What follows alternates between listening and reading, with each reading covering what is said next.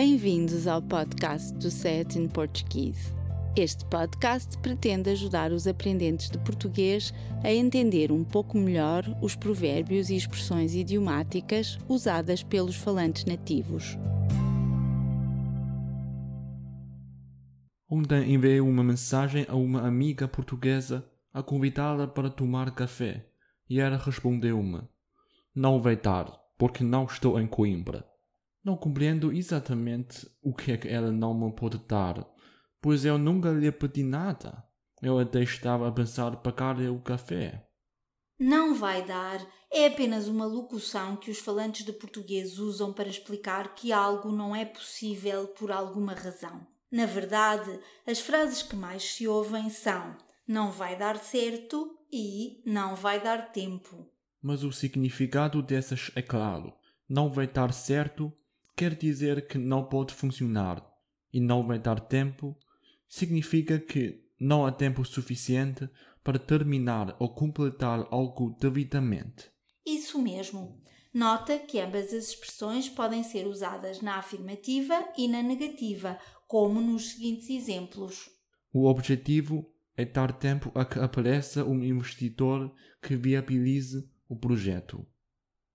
As pessoas sabem que é preciso dar tempo ao tempo. Estaremos tão pouco tempo fora de casa que não vai dar tempo de sentir saudades. Precisamos de fazer uma limpeza geral, mas não vai dar tempo de lavar os cortinados. Nós sempre achamos que o nosso plano ia dar certo. Na parte defensiva, o esquema tem tudo para dar certo. Uma ideia, portanto, com todos os componentes para não dar certo em Portugal. Assim que o conheci, percebi que aquela relação não ia dar certo. Se algo pode dar certo, também pode dar errado?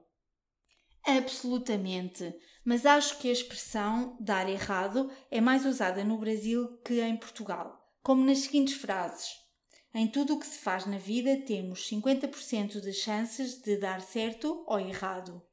Um bom amigo é aquele que está disposto a ajudar-nos quando as coisas dão errado. Então, o que é que os portugueses usam para transmitir a ideia que algo funciona mal? Acho que os tugas preferem dizer que ficou tudo em águas de bacalhau, como explicámos no episódio 90, ou usar a frase feita não dar em nada, como nos seguintes exemplos. Não me sinto motivada a pedir o livro de reclamação porque sei que a minha queixa não vai dar em nada. Para essa expressão, eu também tenho um exemplo que li no jornal brasileiro Globo Online. Sabemos que o inquérito parlamentar não vai dar em nada, vai dar em Pisa. Nessa frase há até duas expressões, mas uma delas é usada apenas no outro lado do Atlântico. Ir dar em Pisa ou acabar em Pisa tem o mesmo significado que não ir dar em nada. Supostamente, esta expressão veio substituir a frase, também brasileira, terminar em samba.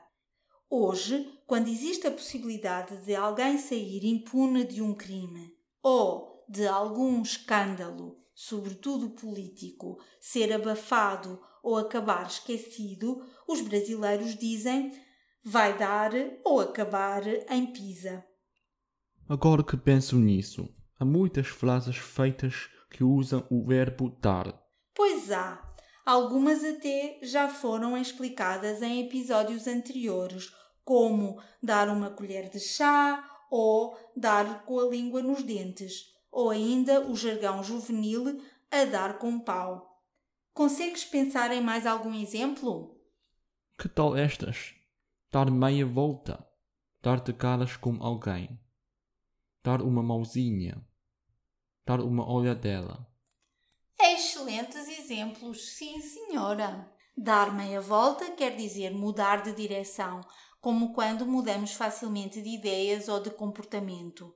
Dar de caras com alguém significa simplesmente encontrar alguém inesperadamente.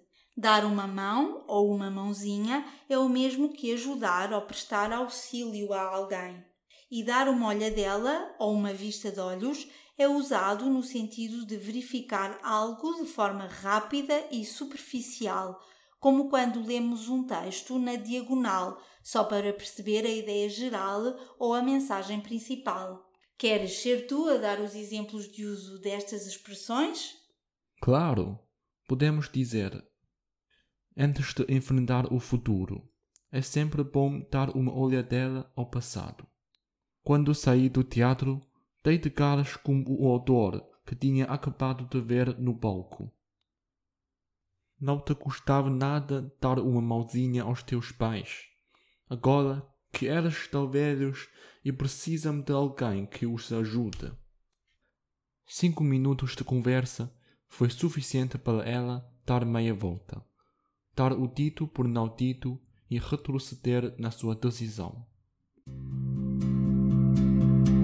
Obrigada por ouvir o nosso podcast. Poderá encontrar mais informação sobre este e outros episódios e descarregar a transcrição do áudio no portal sayatinportuguese.pt.